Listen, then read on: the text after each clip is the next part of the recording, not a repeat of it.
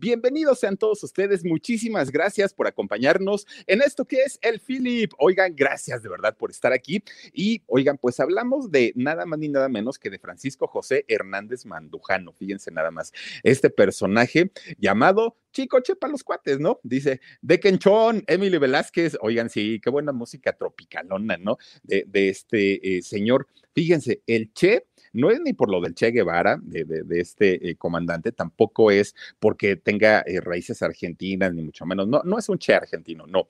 Eh, che, porque fíjense nada más, así en, en Tabasco se les conoce a los que se llaman José, como por ejemplo aquí en la Ciudad de México o en algunas otras zonas que les decimos Pepe, Pepito, este, ya saben, ¿no? a los José, pues allá es Che, ¿no? En, en, Tabasco. Pero resulta que a los franciscos se les dice chico. Y, y de hecho, sí, yo tengo, eh, allá en Oaxaca tengo un primo que se llama Francisco y le dicen chico. Y bueno, está grandote, pero le dicen chico y así, así es, ¿no? Don Chico y Don Chico. Bueno, pues total, siendo él Francisco José, pues le pusieron Chico Che, desde muy chiquito, desde muy, muy, muy, muy jovencito, pues él ya, ya, ya este, era conocido como Chico Che. Fíjense nada más, él nace un 7 de diciembre, un mes después de que nace el Philip, nace Chico Che, pero él en el año 45, yo en el año 75. Por ahí, fíjense, hasta eso, pues así como que muchos años no nos, no nos llevaríamos. Oigan, pues hay una, hay, hay dos versiones del lugar de nacimiento de Chicoche.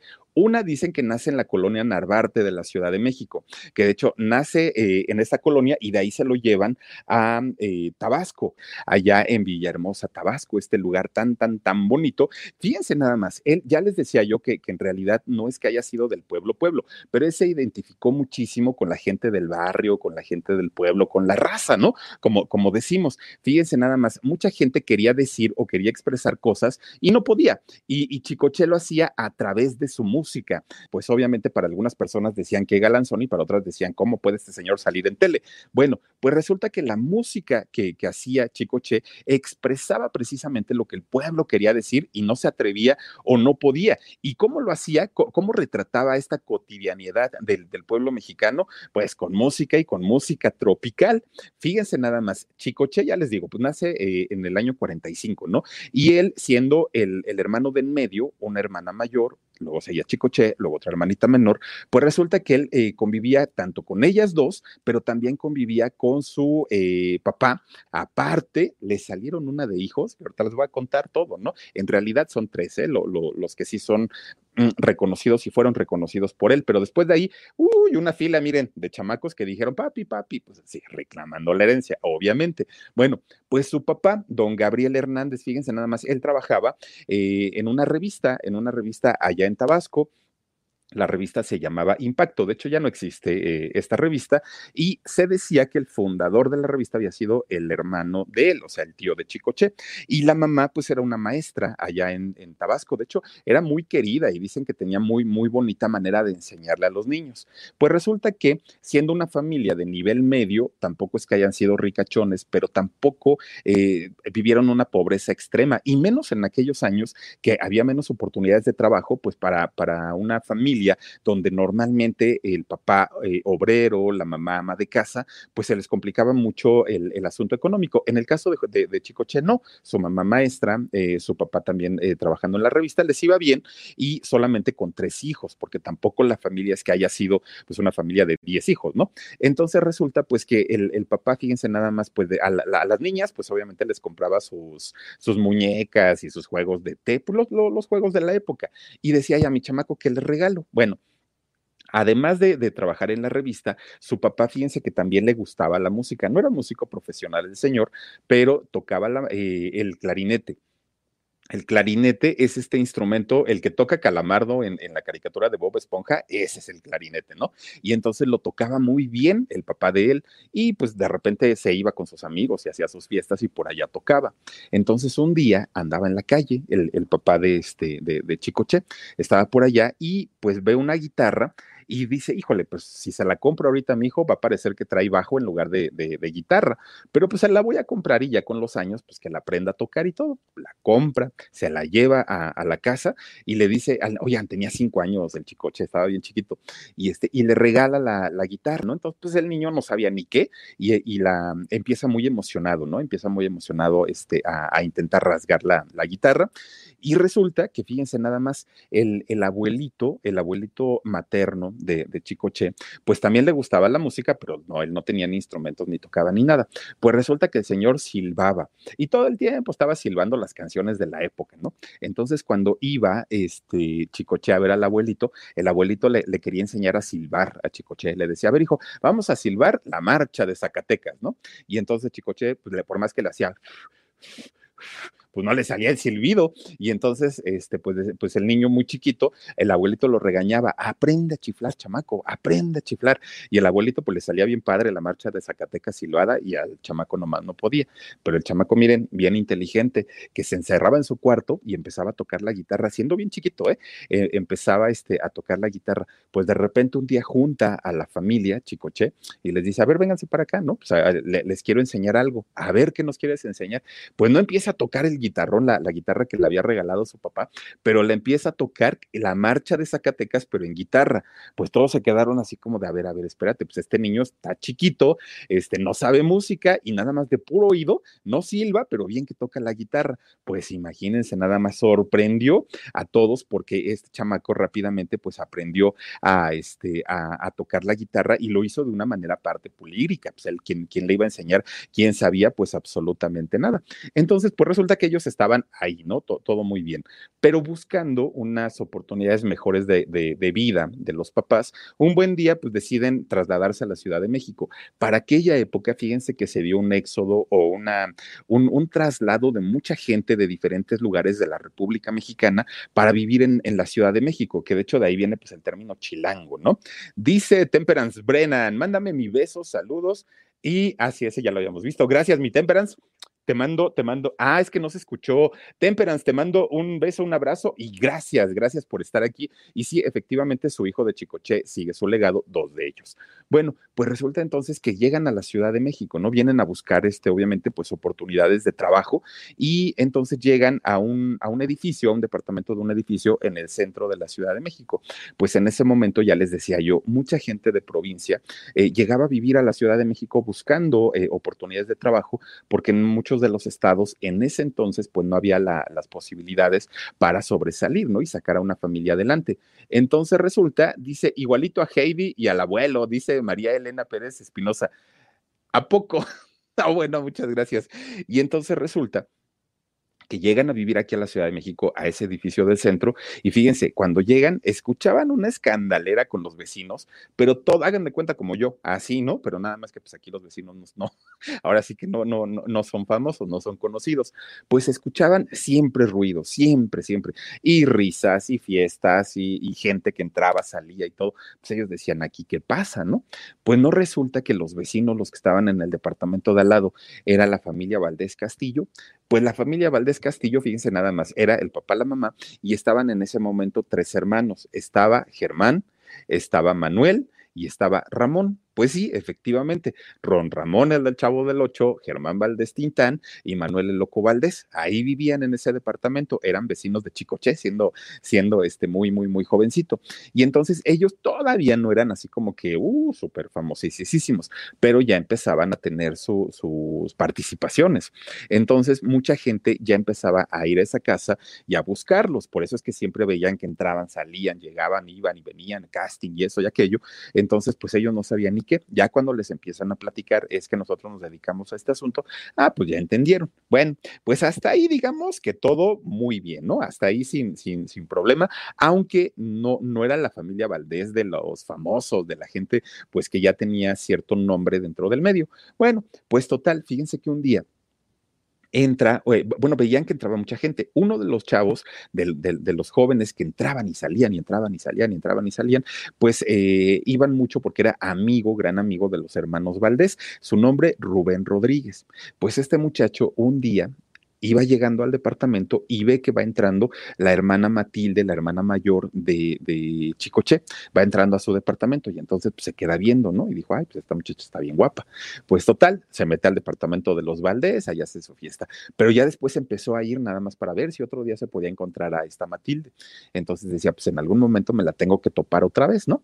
Pues resulta que a tanto y tanto y tanto que sí, que un día se topan de frente y ya se presenta con ella y mira, yo me llamo este Rubén, este soy amigo de, los vecinos y, este, por eso es que vengo mucho. ¿Y tú quién eres? No, pues yo me llamo Matilde y pues este mi papá este era eh, trabajaba ya en, este Tabasco y mi mamá era mi mamá era maestra ya, pero pues este ya nos tuvimos que venir a vivir aquí. Bueno, se empiezan a hacer cuates, se empiezan a hacer amigos y de repente pues que le avienta el perro, ¿no? Este Rubén a Matilde, pues se hacen novios hasta ahí quedó todo muy bien. Pues resulta que parecía que todo estaba como la familia feliz, fíjense, parecía que todo marchaba muy bien en la casa de ellos, no había ningún problema, los señores trabajaban, los hijos convivían con los vecinos, todo tranquilo. Pues no de repente un día, este, la, señora, la mamá, doña Aide, la mamá de, de, este Chicoche, pues haciendo alguna actividad, se corta la pierna, eh, se, se le hace una cortada en la pierna y pues ella, miren, como normalmente son las mamás, ahorita me pongo este tantito alcohol, tantito mertiolate, y ya con eso se me quita, ¿no? Y los, y los chamacos, pues no, no siendo realmente adultos, pues decían, este, mamá, pues ve al doctor, nada, ahorita se me pasa y ahorita se me quita. Oigan, pues hasta ahí la, la señora pues dijo, ahorita yo, yo este solita me, me limpio, me, me, pongo alcoholito, me pongo mertiolate, un curita y con eso queda todo. Pues, ¿qué creen? que sí se le sanó la herida, efectivamente se le cerró, no tuvo mayor complicación. Pues de repente se empieza a poner la señora mal y que ya tenía fiebre y que ya se sentía mal y que no sé qué y que no sé cuánto. Pues fíjense nada más, hay una eh, bacteria que se llama Clostridium. Eh, esta, esta bacteria es la causante del tétanos normalmente, y a mí me han vacunado un montón de veces contra el, tétanos, porque luego a mí antes se me daba por andar caminando descalzo en la casa. Entonces, eh, cuando tiene una cortada, fíjense nada más, esta bacteria que les acabo de comentar, Clostridium, resulta que este, pues normalmente está en el piso, es, es, es, una bacteria que vive, vive a nivel de suelo, pero tiene una facilidad para adherirse a las cosas metálicas muy, muy fuerte. Entonces, en cuchillos, en clavos, sobre todo oxidados y todo esto, pues ahí, ahí se aloja y ahí vive la, la bacteria. Cuando uno se corta principalmente con un metal, es importante vacunarse contra el, el tétano, ¿no? Y entonces resulta que la señora pues no se vacunó no se vacunó, se le empieza eh, a desarrollar esta bacteria dentro de su cuerpo, no, no se atendió rápido, obviamente cuando la llevan al doctor, pues desafortunadamente ya era demasiado, demasiado tarde y lamentablemente pues la señora eh, fallece, ¿no? La señora pierde la vida, deja muy chiquito a, a Chicoche, a, la hija Matilde la deja de 15 años, a la otra hija también la deja muy jovencita, a la, la otra muchacha también se queda este, jovencita y entonces pues obviamente el papá se queda viudo y entonces dice, y ahora yo qué voy a hacer con tres chamacos? Voy a tener que darles de comer, voy a tener que bañarlos, están muy chiquitos. No, no, no, no, no, eso no es para mí. Entonces, ¿qué creen que hizo? pues que agarra el camión y vámonos de regreso para, para este Tabasco. Y entonces allá llegan con la familia de, de, su esposa, ahora ya fallecida, y este, llega con la familia y pues, ¿saben qué? Pues ahí les traigo a los chamacos, ¿no? Pues eh, se los encargo mucho, cuídenlos mucho, yo los quiero, pero no los puedo atender. Entonces, si me hacen el favor, por favorcito, pues háganse cargo de ellos. Pero fíjense nada más, Rubén, siendo el novio de Matilde, pues le dio todo el apoyo, le, la, la mm, estuvo con ella y la siguió, se fue con ella a Tabasco. Pues entonces eh, ya, ya viajaron todos y el señor, el papá, que se desaparece ya de la noche a la mañana y el papá de Chicoche, ¿Quién sabe? ¿Para dónde se fue? ¿Quién sabe? ¿Para dónde jaló? No lo sabemos. El, señor simplemente, este, pues se desatendió de la familia. Entonces, para esto se casa Matilde con Rubén. Matilde, su hermana mayor, se casa con el novio Rubén, que había conocido en casa de los Valdés. Bueno, pues total, de que como lo vieron muy desprotegido al niñito, pues obviamente a Chicoche lo adoptaron, fíjense, lo, lo adoptan prácticamente como su hijo, lo crían. Eh, ella se encargó pues de darle el amor maternal, el cariño, el cuidado de mamá y papá, tanto Rubén como este Matilde, ¿no? Por, porque Rubén finalmente, como lo había conocido también muy, muy chiquitito, pues también lo, lo, comenzó a ver ya no como el cuñado, sino como un, un hijo y le dan todo el cariño y todo el apoyo. Bueno, pues resulta, pasa el tiempo y de la noche a la mañana que se aparece otra vez el papá. Se aparece, ah, para eso ya había estudiado este Chicoche la primaria y la secundaria, ya lo había mandado su hermana a este a la a la secundaria, ¿no? Entonces resulta que de la noche a la mañana el papá se aparece, fíjense, regresa, ¿no? Pues ya llegué, le dice a la hija, pues, pues, mucho gusto, papá, pues qué bueno, ¿no? Ahora sí, pero para eso ya les había contado, pues yo ya me casé otra vez, ya tengo otra familia, me ha ido muy bien. ¿Y ustedes cómo han estado? No, pues, pues muy bien. Entonces resulta que le dice, ¿y qué ha sido de Chicoche? Ay, papá, pues mira, el chamaco pues ya se fue a la secundaria, ya está en su adolescencia. Fíjate que es bien popular, papá, el chamaco allá en la secundaria, porque ¿te acuerdas que cuando estaba chiquillo le regalaste una guitarra? No, pues que sí. Pues con esa guitarra el chamaco se la lleva a la escuela y entonces las, las chamacas, pues obviamente encantadas porque les canta. Y los chamacos, pues lo buscan mucho para llevarle serenata a las novias. Entonces es el, el, el popular de ahí del salón, ¿no? Entonces, pues estamos muy bien, papá. Tú por eso ni te preocupes, ¿no? Dice, el único problemita que tiene es que lo llevamos al doctor y tiene miopía. Entonces, hablamos de, de, aquellos años, ¿no? Dice, tiene miopía, entonces este, se le mandaron a hacer lentes y le hacen burla en la escuela, porque pues obviamente trae, sus lentes. Miren, estos lentes realmente no están pesados, están, están muy cómodos. Imagínense ustedes los lentes que se usaban en aquellos años, que eran de fondo de botella. Eran estos lentes gruesos, totototes y con un armazón tremendo que pesaban, que para qué les platico. Entonces le, decía Matilde a su papá, pues ese es el único problema, papá, ¿no? De que este, pues como trae sus, este, sus lentes, pues le hacen burla. De ahí en fuera todo está muy tranquilo. Y entonces, ¿qué creen? que el, a pesar de que todo estaba bien ahí en, este, en Tabasco, que le dice el papá, pues me pone sus maletas ahorita, arréglale su ropa porque me lo voy a llevar. No, papá, ¿cómo que te lo vas a llevar? Pues si es mi hijo, pues tú, tú, tú me lo pones, me lo arreglas y ahorita mismo me lo llevo. Pues no se lo fue a llevar a Querétaro y ustedes digan, ah, pues es que a lo mejor se lo llevó porque ya se quería, este, se quería atender y entender de él. No, lo llevó para meterla a un internado militar ahí en, Querétaro, ustedes creen. O sea, to, todavía dijeran, bueno, pues es que ya se dio cuenta que desperdició tiempo con su hijo de no verlo y todo y quiere estar con él. No, no, no, el señor agarró y lo fue a aventar por allá en un internado. Pues Chicoche, ni tardo ni perezoso, pues dijo, no, pues este mundo no es para mí. En mi casa me quieren, en mi casa mi hermana me, me da todo lo que yo necesito, yo que tengo necesidad de estar batallando por acá.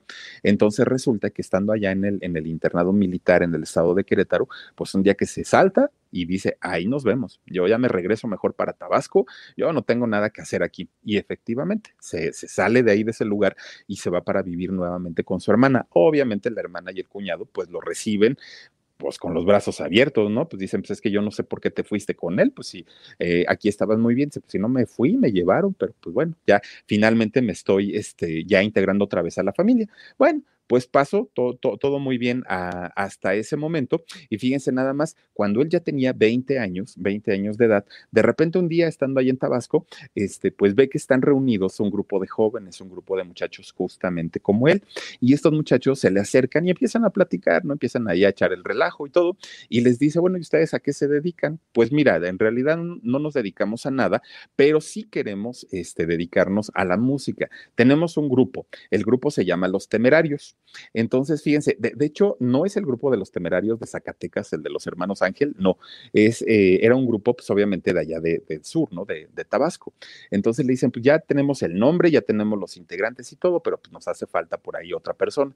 Pues entonces Chicoche les dice, pues, ¿qué creen que yo este, sé tocar la guitarra? Pues háganme una prueba y si quieren, pues órale pues ahí tienen que le, hacen la prueba al chicoche, toca la guitarra, canta, no, pues contratado, ¿no? Ya estás. Vámonos este, a tocar a fiestas, a bailes, a donde nos contraten. Pues empiezan ellos a tener un poco de éxito, no mucho, pero finalmente grabaron dos discos, fíjense nada más, graban dos discos y les va bien. Pero después Chicoche dijo, bueno, pues ya esto me está gustando, pero yo quiero hacer mi propio grupo. Entonces resulta que abandona el grupo, el, el de los temerarios, este precisamente que estamos viendo. Fíjense que no, no este se deshizo el grupo. De hecho, ellos tocaron todavía dos discos más, pero pues ya sin la voz de Chicoche, pues ya no fue lo mismo y finalmente terminaron ellos ya desintegrándose dos años después. Bueno, pues total, fíjense nada más, cuando sale del grupo, Chicoche dice, pues pues ya me dediqué a la música que me gustaba mucho, pero pues ahora quiero estudiar, quiero tener una carrera, porque ya me di cuenta que la vida de músico tampoco es fácil. Entonces se mete a estudiar, pero este, fíjense nada más, eh, estudia la carrera de Derecho. Él quería este, ser abogado y entonces se mete a estudiar esta carrera, pero a la par, fíjense nada más, ya estando en la universidad. María Alfaro, te mando besos. Muchísimas gracias por tu apoyo. Oigan, pues fíjense nada más, ya estando en, la universidad, eh, precisamente conoce a, a una chica, conoce a una mujer, Concepción Rodríguez que en cuanto la vio, dicen que fue amor a primera vista, ¿eh? se enamoró de ella, eh, le gustó mucho, empieza a cortejarla, le propone ser su novio, ella pues le dice que sí, pero tenía hermanos. Tenía hermanos esta eh, concepción y entonces los hermanos, como ya sabían que Chicoche había estado en grupos, que había estado, que era músico, que había estado en Querétaro, que había estado en Ciudad de México, que había estado en Tabasco, pues le, empezaron a decir a la hermana, no, no, no, ni te conviene, mira, este te va a salir mujeriego, borracho, parrandero y jugador. Entonces, este, pues no te conviene, mejor búscate a alguien que, sea del nivel, alguien pues, que te haga feliz y todo. Y lo, lo empezaron a, batear, ¿eh? A, a Chicoche, no lo no, no lo aceptaron porque aparte ya desde ese momento pues usaba el cabello largo. Entonces pues para, para la época pues claramente pues era también algo que no era muy bien visto. Entonces resulta que pues ellos hacen necedad y se casan, ¿no? Eh, finalmente sí, sí este, logran pues su, concretar su amor, se casan y entonces eh, Chicoche no tenía dónde ir a vivir. Entonces pues ahí viene su primer trancazo. Pues no se la lleva a vivir a la casa de su hermana, pues ella le decía, él le decía mamá, pero se, se lleva a vivir a la esposa para allá. Entonces seguía estudiando todavía su carrera de su licenciatura de, este, de, Derecho, ella también porque se habían conocido precisamente ahí en la, en la universidad, pero resulta que pues no trabajaba, entonces pues había más gastos, ya no, ya no, el, poco dinero que, tenía o que lograba tener, ya no lo podía ocupar para él, porque ahora ya, ya se lo tenía que dar a la esposa y aparte no tenían una casa propia. Entonces, pues ahí vienen los problemas, empiezan siempre los conflictos. Y entonces, pues miren, ya dentro de todas las broncas que había, pues él trataba de salirse y no estar tanto tiempo ahí en su, en su casa.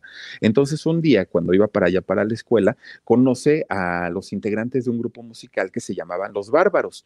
Y entonces, este grupo de, música, pues lo invitan a, unirse con ellos porque él les dice, tengo, tengo mucha necesidad tengo que trabajar. Y entonces, entonces ellos les dicen, mira, pero tenemos vocalista, entonces ahorita no nos hace falta pues quien cante, pero necesitamos un tecladista. ¿Tú sabes teclados? Pues mire, no le sé, pero le aprendo. Pues órale, pues vámonos a tocar entonces. Y ahí no lo hizo por gusto, porque en realidad no era un grupo pues ni que le llamara tanto la atención, ni tampoco que lo dejaran hacer lo que él quería. Entonces eh, lo contratan, pero por mera necesidad, nada más como para salir del paso en el rollo económico. Pues bueno, ya estando en esta agrupación de los bárbaros, fíjense, se hace muy amigo del tecladista del grupo, muy, muy, muy amigo. Eh, Pisces 16, gracias, gracias por tu super sticker. Oigan, se hace muy, muy amigo del saxofonista de nombre Eugenio Flores. Entonces empiezan ellos a planear el hacer un grupo ya totalmente diferente. Vicky Rueda también, muchísimas gracias, te mando besos. Empiezan ellos a hacer uh, una, una agrupación nueva y a esta agrupación la nombran La Crisis ya ahí, ahí empezamos ya a tener una idea mejor de lo que fue Chicoche, obviamente, en aquellos años. Fíjense nada más, ahora, Chicoche siendo muy, muy inteligente y siendo pues obviamente profesional, él veía y decía, a ver, todos los personajes de la televisión y de la música tienen algo que los caracteriza, ¿no? Todo mundo, pues que si Cantinflas, que si Tintán, que si Pedro Infante el Bigote, todos tienen algo, un sello particular. Entonces él buscaba la manera de, ¿no? De, sobresalir y él pensaba que con los lentes que él usaba en ese momento, pues la gente lo iba a ubicar porque no era muy común que la gente eh, usara anteojos por eso a la mayoría de la gente que usaba anteojos en aquellos años, ya saben, ¿no? Que si el cuatro ojos, que si el no sé qué, que si el no sé cuánto. Entonces, eh, ahora hasta es por moda, pero en aquellos años no. Entonces resulta que un día eh, fueron a tocar, fueron a, hacer una tocada y a él se le ocurre, porque no tenía otra cosa que ponerse, pues que, usar un overall, el, traje este con el que siempre lo conocimos, ¿no? Al, famoso Chicoche. Sale a cantar y cuando sale con sus lentes, su greñero y su, y su overall, pues la gente se enloqueció. ¿no? La gente dijo, ¿y ahora este qué? ¿De dónde salió? Y aparte en su manera de hablar, su forma de cantar, pues vino de, definitivamente la, la conexión inmediata con la mayoría de la gente del pueblo, porque aparte de todo, él trataba de poner en las canciones las vivencias cotidianas que tenemos todos y sobre todo los mexicanos, ¿no? Estas críticas sociales que, que normalmente hacían sus canciones, pues a partir de ahí empieza la gente a conectar ya, ya un poquito más. A él desde chiquito ya le decían Chicoche, pero en este momento, ya con esta agrupación eh, de la crisis, es cuando ya lo, lo, hace oficial y entonces es Chicoche y la crisis. Y a partir de ahí, miren, vino pues el éxito, obviamente, obviamente con el año 73 y la grabación de su primer disco, La Flor del Maíz. Si, si bien este disco no fue el, el, disco más exitoso de esta agrupación, a partir de aquí empezaron a venir muchísimo más eh, material, eh, tanto en sencillos, tanto en grabaciones que, definitivamente pues marcaron la historia musical de, de, de, ¿no? Grabó 27 discos, nada más chéquense. Como actor hizo cinco películas, de entre la, la, las más destacables quizá, hay una que se llama Huele a Gas y, que de hecho la canción obviamente la canta este Chicoche, eh, canciones como Quien Pompó, Los Nenes con las Nenas, que después la agrupación de las Nenas, ¿se acuerdan ustedes que la, la, la cantaron también? De Quenchón, El Africano, en fin, muchas canciones que pues obviamente hicieron de este personaje pues alguien muy importante en la música popular mexicana. Pero resulta, fíjense nada más, en el año 85, a ver, si el, temblor fue en septiembre, septiembre, agosto, ag a ver, agosto, julio, junio. En junio de 1985 se mete al estudio de grabación eh, Chicoche y entonces graba una canción que se llama ¿Dónde te agarró el temblor? ¿No? Que justamente lo decían hace ratito. Pues bueno, cuando, cuando graban la canción, la imprimen en el disco, la disquera empieza a distribuirlos obviamente a las tiendas para que lo vendieran y también obviamente hay una estrategia tanto para televisión y para radio para que el sencillo que iba a ser esta canción de dónde te agarró el temblor pues empezara a promocionarse. Lo que nunca se esperaron es que en, en septiembre, tres meses después, desafortunadamente en la Ciudad de México, pues que nos agarra el terremoto, aquí el temblor de 8.1 grados y, y de verdad que fue lamentable coincide con el lanzamiento de esta canción y entonces a la par que la gente estaba pues obviamente muy muy consternada, muy lastimada por este eh, terremoto, pues estaba en la radio sonando la canción de ¿Dónde te agarró el temblor? Entonces mucha gente pues decía, este señor se está burlando, ¿cómo es posible? Está viendo el temblor y no se hincan. Bueno, le fue muy mal, muy, muy, muy mal. Y al grado que tanto radio y televisión por, por, parte de la Secretaría de Gobernación, le censuran la canción de, de Dónde te agarró el temblor, la sacan del aire de cualquier eh, programación, tanto de radio y televisión, porque pues obviamente era una cosa muy sensible para el pueblo de México en ese momento y no se podían permitir pues que, que se utilizara un tema tan fuerte como para algo, eh, hacerlo algo comercial, aunque no fue la intención y él lo explicó muchas veces, dijo es que esa canción yo la grabé tres meses antes, peor porque le decían que era brujo, ¿no? Decían, brujo, pues ¿cómo sabías que nos iba a ir tan mal? Y si lo sabías, ¿por qué no nos avisaste? Dijo, no, no, no, yo no tenía ni la menor idea, pero pues desafortunadamente así fueron las cosas, ¿no? Entonces, fíjense nada más con esta situación de eh, el, temblor eh, que ocurrió desafortunadamente en este año de, de, del, ochen, del, 1985, pues empieza una etapa turbulenta también ahí en la vida de, de, Chicoche, aunque también ya para el año 80, cinco años antes, había fallecido su hermana, fíjense, su hermana Matilde, que ella había sido quien lo había criado como, como mamá. Ella desafortunadamente enfermó de cáncer y eh, fíjense que cuando estaba Matilde pues ya prácticamente terminando su, su vida. Curiosamente, curiosamente, eh, ella pidió prender el radio. Cuando prenden el radio, estaba sonando una canción de, de, de, Chicoche, que era muy común en ese entonces porque pues, era un artista muy conocido. Entonces suena una canción de Chicoche, pero era una canción que Matilde había escrito para él y que él eh, había cantado, la había incluido en un disco, y entonces desafortunadamente eh, pues la tocan en ese momento y justo cuando está escuchando Matilde la canción, pues es cuando eh, deja de existir, ¿no? Entonces para Chicoche pues fue una situación bien complicada por porque eh, pues a ver a su hermana en esa situación, pues yo creo que fue algo muy fuerte y muy, muy, muy complicado. Le cambió totalmente su, su estado de ánimo a, Chicoche, bastante, bastante. De hecho, en el escenario era la fiesta, la alegría, la algarabía, ¿no? El buena onda y todo.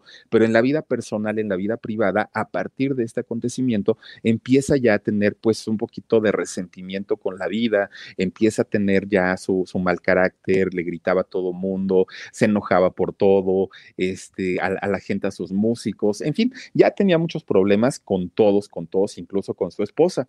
Fíjense nada más, hasta que de repente un día, pues ya el desgaste físico se le empezó a hacer más notorio, ya era, ya, ya era como que hasta los mismos medios ya le preguntaban, señor, ¿se siente bien? Este, ¿Cómo se encuentra? Porque, este, pues se ve mal tanto y tanto que le decían que se veía mal, que él decide ir al doctor va al doctor y el doctor le dice, sabes que traes un estrés exagerado, o sea, ya bájala tu ritmo de vida, ya tranquilízate un poquito porque el estrés que tienes es muy fuerte. Entonces, eh, Chicoche dijo, ok, doctor, está bien, porque ya le dolía la cabeza y, le dolía mucho. Entonces dijo, sí, sí, está bien, me voy a tomar un descanso, pero como él era muy cumplido, todavía tenía una serie de, fechas en los contratos que tenía que cumplir. Entonces dijo, pues nada más que acabe mi, mi trabajo, este, ya, ya, ya dejó de trabajar. Bueno, pues dijeron, está bien. Entonces resulta que un día va a, dentro de este contrato, un día va a hacer un concierto a Veracruz, va y, hace el concierto, ¿no? Sin, sin problema. Pues total, después de, eh, de ese concierto, hizo muchos corajes durante todo el evento porque su equipo de sonido estaba falle y falle y falle y falle y falle todo el tiempo. Entonces estaba grite, grite, grite, grite. De ahí dijo, vámonos para, para este, ¿cómo se llama? Para Tabasco, para que yo pueda descansar unos días porque el doctor ya me lo recomendó, yo ya no puedo más. Pero le dicen ok, nos vamos para Tabasco, nada más que hay, mientras tú descansas, hay que mandar a componer todos los aparatos que ahorita no sirven, que no funcionan. Entonces, eh, Chicoche dijo, bueno, está bien, pero ya en Tabasco hay quien pueda componer estos equipos. No, pues que no. Entonces dijo, pues entonces irnos a, ciudad, a, a Tabasco, vámonos a Ciudad de México y allá mandamos a arreglar los aparatos porque los necesitamos para trabajar. Bueno, llegan a la Ciudad de México, se queda en su casa de aquí de la ciudad eh, Chicoche sin, sin problema. En la noche todavía, ese, ese día, bueno, sí, ese día por la noche, fueron unas personas que lo querían contratar para un baile. Eh, él habla con ellos y les dice, miren, muchas gracias, pero ahorita no se puede porque pues, yo tengo que descansar por prescripción médica, me siento muy cansado, pero gracias, será en otro momento. Bueno, pues la gente que los fue a ver se fueron y, Chicoche se encierra en su cuarto, le pone llave y, este, y, se, y se mete a descansar. Pues resulta que es, fíjense nada más, eh, lo, los doctores dicen que le dio un derrame cerebral, pero esto fue en la madrugada. A Chicoche lo encuentran hasta las 11 de la mañana del siguiente día y lo encuentran porque temprano le, fueron a tocar la puerta y pues no contestaba y no contestaba y no contestaba. Y luego cerrado el cuarto con llave, pues no podían entrar. Entonces, muy temprano dijeron, pues es que a lo mejor está tan cansado que necesita pues ahorita dormir un rato. Y si nosotros entramos y lo, lo despertamos, se vaya a enojar y ya ven cómo anda de carácter. Entonces, déjenlo dormir. Pues ya cuando vieron que eran las 11 de la mañana y no salía, se preocuparon. Abren la puerta y lo encuentran tirado, pero muy cerca cerca de la puerta. Esto, que, esto quiere decir que hizo todavía un intento por salir a este, por, querer abrir la puerta y querer salir para pedir ayuda. No lo pudo hacer y desafortunadamente, pues a las 11 de la mañana lo encuentran ya fallecido ahí en su casa de, de, la Ciudad de México. Pues fíjense, lo trasladan a Tabasco, ¿no? Se lo llevan, pues obviamente para darle como un ídolo del pueblo, para darle su, su despedida como Dios manda. Pues resulta, miren, si en México y en gran parte de México era un ídolo nacional, ustedes imagínense en Tabasco, la gente lo adoraba, ¿no? Era una situación de, de, de, de, quererlo tanto, de sentir una cercanía tan importante con él, que cuando lo llevan y llega precisamente allá a Tabasco, ¿qué fue lo que resultó? Que la gente entró a su casa, eh, por, todo el mundo quería verlo. Entonces entran a su casa, le hacen un santo destrozo a la casa, rompieron escaleras, rompieron ventanas, le hicieron ahí destrozo y medio, porque todo el mundo pues se congregó ahí en donde, en donde era eh, lo que fue su casa, querían verlo y pues desafortunadamente eso se convirtió en un zafarrancho, ¿no? Ahora, fíjense nada más, resulta que cuando desafortunadamente él fallece por esta situación de, del derrame que le dio y muy, muy, muy fuerte y que no fue atendido, pues obviamente nadie pensaba que, que, el señor fuera a morir estando tan joven. Entonces, pues él no había dejado como tal un testamento, no lo había. Había dejado sus bienes, sus propiedades, sus efectivos, todo lo que tenía lo había dejado intestado, ¿no? Y, y si bien estaba legalmente casado, eh, estaba casado con su, su, mujer, la que conoció en la universidad, tenía tres hijos, pues, pues no, no podían disponer porque eh, en realidad su, sus bienes pues no estaban legalmente heredados, ¿no? A estas personas. Entonces, lo primero que tienen que hacer, tanto la esposa como los tres hijos, es un juicio de intestado para que a ellos sean nombrados los herederos pues de la fortuna y de los bienes. Empiezan a hacer ellos es, este trámite y cuando hacen el juicio de intestado, lo que hacen es que empiezan a rastrear a ver si no hay deudas, a ver si no hay eh, otras personas que puedan reclamar la herencia, en fin, para eso es el juicio, ¿no? Precisamente. Pues no en ese momento que, el juez empieza a checar para, para hacer el juicio, salieron acreedores, pero salieron acreedores que decían, es que el señor vino y compró tal cosa y este y nunca la pagó. Y entonces el juez decía, a ver, espérate y a ver cómo lo compruebas. No, pues es que fue de palabra. El señor vino y pidió y hizo y todo, y como era muy conocido y como siempre pagaba, pues entonces le, le, se llevó tales cosas, ¿no? Bueno, pues está bien. Pues después, fíjense nada más, salieron hijos que, de, la nada, sí, de la nada, de la nada, levantaron la mano, papi, papi, seis chamacos salieron reclamando el nombre, eh, bueno, la, paternidad de Chicoche, pero no reclamaban tanto la paternidad, reclamaban en realidad la herencia. Seis hijos, ¿eh? O sea, fíjense, tres legítimos y seis, seis que no eran, pues nueve, ¿no? Y entonces, pues la familia decía, ¿qué está pasando? ¿Por, qué están reclamando? Bueno, eh, tuvo por ahí también seis, eh, no, no me acuerdo si fueron seis, ahorita se los voy a corregir, seis o nueve demandas, demandas de eh, deudas también, de, supuestos pagarés que había eh, firmado Chicoche, y también llegó gente que decía, oigan, es que este, pues cuando, cuando él no tenía dinero, vino y me prestó una fortuna, me, me, me pidió prestado, perdón, una fortuna, y entonces dijo, cuando yo sea famoso te la voy a pagar. Ah, sí, ¿cuánto? No, pues cinco millones, tres millones, diez millones. Oigan, pues resulta que el señor le debía a todo el pueblo y le debía a todo mundo y, y, y, tenía hijos por todos lados y entonces todo mundo empezó a pelear y a pelear y a pelear y a pelear y a pelear, pues la esposa y los hijos decían, ¿y ahora nosotros qué hacemos? O sea, en realidad, para saber si en realidad, ah, fueron 14, ¿eh? 14 las demandas con pagares falsos que se presentaron en ese juicio reclamando pues obviamente parte de la fortuna de Chicoche, porque todo mundo pues obviamente quería sacar de ahí su, su gran tajada. Entonces, entre los hijos ilegítimos, que fueron seis, entre los 14, este, este, pagares o, demandas que tenía por deudas supuestamente no pagadas. Entre la gente que llegó y dijo, yo le presté, cuando no era famoso, vino y me prestó, y yo de buena persona este, le di y ahora necesito que recuperar mi dinero. Oigan, durante toda la vida nunca le cobraron y el día que, el señor ya no está, todo mundo se aparece, tanto los hijos como lo... Ya, ya, porque aparte aparecieron hasta las mamás, no nada más los hijos que estaban reclamando la herencia. Entonces, pues fíjense nada más, a pesar de todo esto, uno de los hijos que no eran legítimos, intentó destacar en la música, que era lo que nos comentaba Temperance. Fíjense, uno de los que no eran hijos, este, trató, ¿no? De, de hacer carrera. Su nombre, Omar, pero se hacía llamar eh, Chicoche Junior, así es como, como él se hacía eh, llamar. Y entonces cuando vendía las fechas, este muchacho de nombre Omar, él se vendía como soy el hijo de Chicoche y usaba el mismo look, usaba todo. Pues ya la familia real estaba cansada, bueno, la familia de verdad, ¿no? Estaba muy cansada, muy, muy, muy cansada de todo esto y fueron y lo demandaron. Ya dijeron, ya estuvo, ¿no? O sea, todo el mundo quiere sacar partido, todo el mundo quiere sacar ventaja, no se vale. Y entonces, miren, este señor aparte está usando la imagen, está usando usando el nombre, quiere aparte la herencia, entonces no, no, no, ya, una demanda y que sea lo que el juez diga. Pues total, que el juez, fíjense que le dio el, el lado a la familia de, de Chicoche, le quitaron el, el, nombre a, a, este personaje y ahora sigue en la música, pero se sigue presentando como Omar, así tal cual. Entonces, pues ya no puede utilizar de ahora en adelante el nombre de, de, de Chicoche. Ahora, fíjense nada más, el hijo que sí siguió sus pasos y que es de los hijos legítimos, es, se llama Roberto Carlos. Este muchacho, fíjense nada más, se hace llamar Chicoche Chico, así es como, como se hace llamar, sigue cantando y sigue promocionando la música de su papá. Obviamente nunca al nivel de Chicoche, nunca con el carisma, nunca con el cariño siquiera de la gente, pero finalmente él lo hace.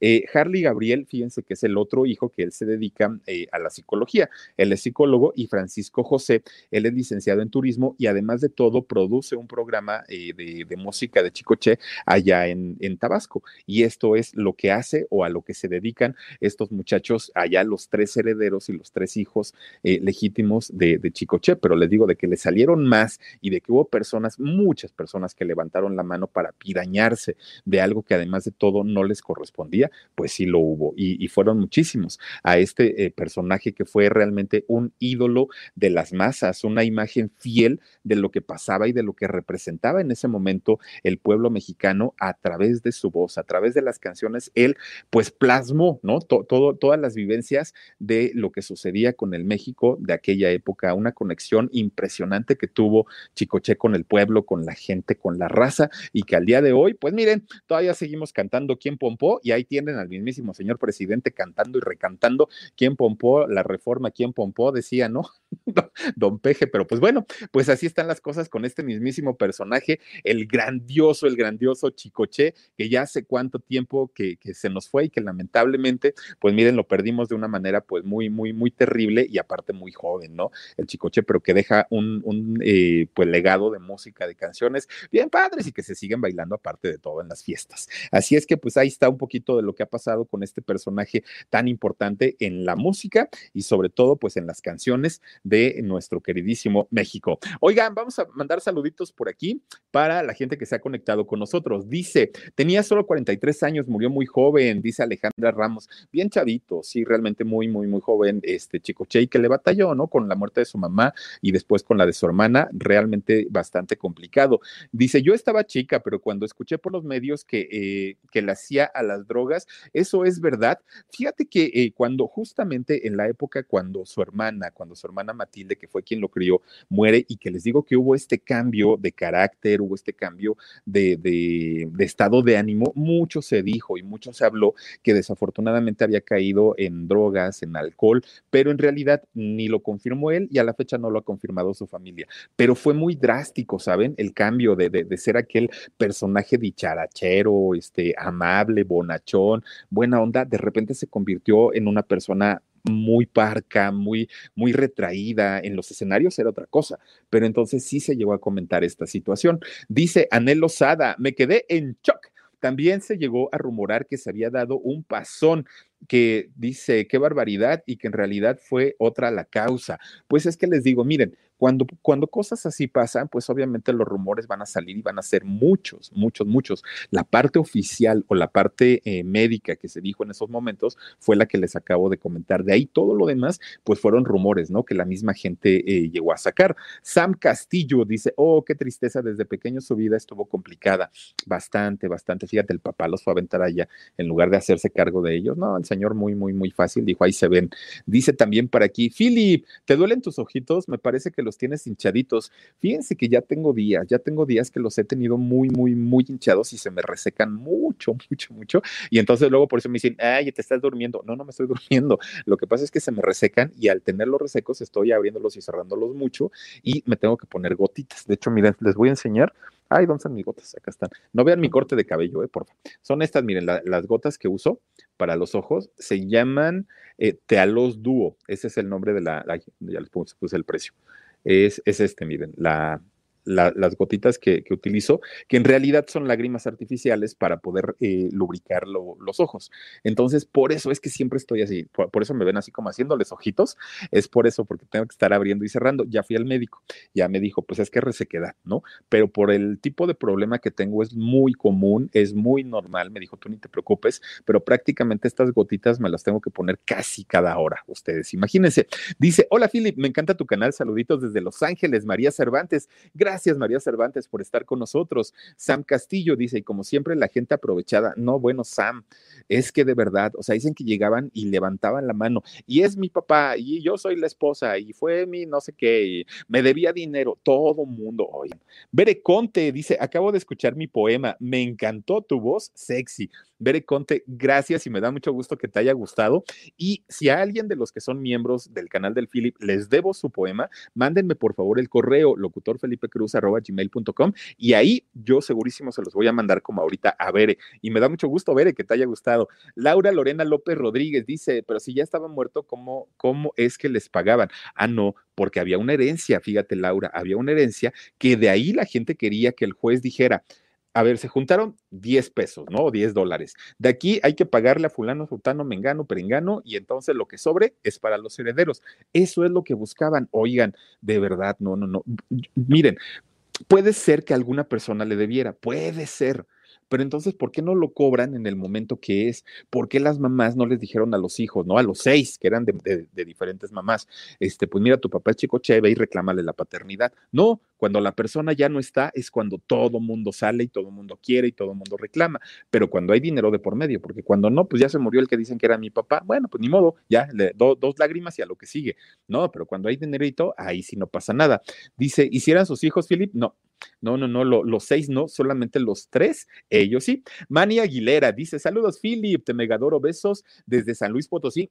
Mi querida Mani, te mando besitos también para ti con cariño, Magda. Oh, saludos, Philip, abrazos y un gusto ver tus en vivo. Me quedé en shock. Gran programa. No, hombre, gracias, Magda, gracias de verdad a ti por estar aquí. Adopta, no compres. Muchas gracias, Philip. Me gusta mucho cuando cuentas las historias. Es muy diferente, ¿qué dice? Es muy diferente, muy Philip. Gracias, gracias también, Adopta, no compres. Mira, besotes para ti. Vanessa Fleites dice: Saluditos, Philip, desde Mérida, Yucatán. Oigan, qué rico. Que, que por cierto, mi primo Mario de, de, Mérida, Yucatán, que vive precisamente allá en, en Mérida, me, me, marcó el día que llegó el huracán por allá para Quintana Roo y para, para Yucatán y me dijo: Primo, estamos bien espantados porque la verdad es que viene con todo este huracán y este, pues esperemos que, que, que salgamos bien de esta situación. Me volvió a marcar después y me dijo: Ya, todo fue muy tranquilo, si hubo por ahí alguno que otro destrozo, pero ya estamos acostumbrados y todo salió muy bien. Entonces, pues para toda la gente que vive por allá, pues qué padre, ¿no? Que, que, todo eh, salió a pedir de boca. Dice Fer eh, Kivas.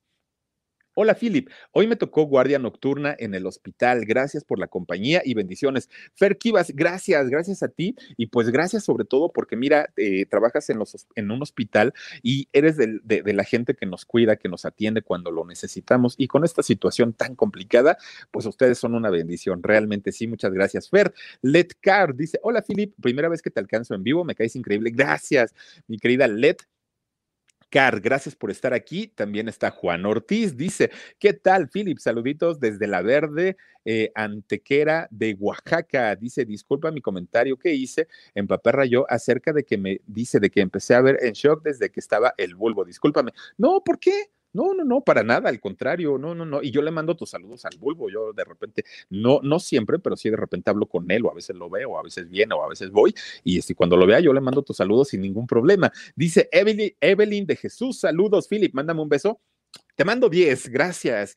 Y también está por aquí eh, Gertrudis Vargas. Dice, saludos mi Philip, nunca me saludan y soy súper fan, hiper fan. Dice, nos saludas con alerta máxima. Alerta máxima y saludos para todos ustedes. Gracias, Rosalía González. Te adoro mi Philip. Gracias de verdad. Oigan, a todos ustedes por haberse conectado con nosotros. Ayus Moreira también, muchísimas gracias. Buenas noches mi Philip Pechocho. Dice, siempre un placer escucharte. Nora Rosales, te mando besos, mi querida Nora. Dice, buenas noches, mi Philip. Qué gusto ver tu interesante transmisión. Al contrario, gracias a ti. Oye, dice, se brincó mucho la historia, un, un, comentario. Miren, la vida de Chicoche, en realidad, yo creo que nos hubiera dado para toda la noche, para toda la noche, porque sí, efectivamente, o sea, imagínense hablar de, películas, hablar de toda su música, hablar de, de, toda su vida, nos hubiera llevado mucho tiempo. Tratamos de sintetizarla y de hacerlo, pues, eh, poniendo los puntos importantes, no porque los otros no sean importantes, pero en realidad, pues, nos, nos quisimos ir así. Y miren, ahora sí ya nos tardamos un montón, pero era una, una cosa que teníamos que platicar y efectivamente, pues sí, sí es una vida bien interesante. Fue una vida muy interesante la de Chicoche. Shena Hermosa dice, cuando dice, ¿cuándo la entrevista con la reptiliana? Fíjense que ya no, ya, ya no he tenido contacto con la semilla estelar, ¿no? Ya no he tenido este contacto con ella, la voy a buscar, voy a, voy a preguntarle a ver cuándo, cuándo podemos platicar y si lo acepta, lo hacemos y si no, pues miren, ya por ahí tuvimos lo, que ella nos comentó en, en aquella llamada eh, telefónica que hicimos y pues eh, ya, ya no quiso después, ¿no? Pero si, si acepta, pues ya lo platicamos y si no, pues ahí queda para la historia. Oigan, muchísimas, muchísimas gracias por haberse conectado con nosotros. De verdad lo agradezco en el alma. El día de mañana recuerden que estaremos a las 2 de la tarde y a las 6, a las 10 y media de la noche aquí en el canal del Philip. Hoy, en un ratito, de hecho ya creo que ya no, en un ratitito vamos a poner el alarido a la medianoche en el canal, obviamente, del alarido, a, donde los invito a que se suscriban a este canal. Cuídense mucho, descansen rico, pásensela bien bonito. Soy Felipe Cruz, gracias por regalarnos su suscripción aquí al canal y nos estamos viendo y escuchando en un ratito y también el día de mañana. Cuídense mucho, bonita noche, adiós.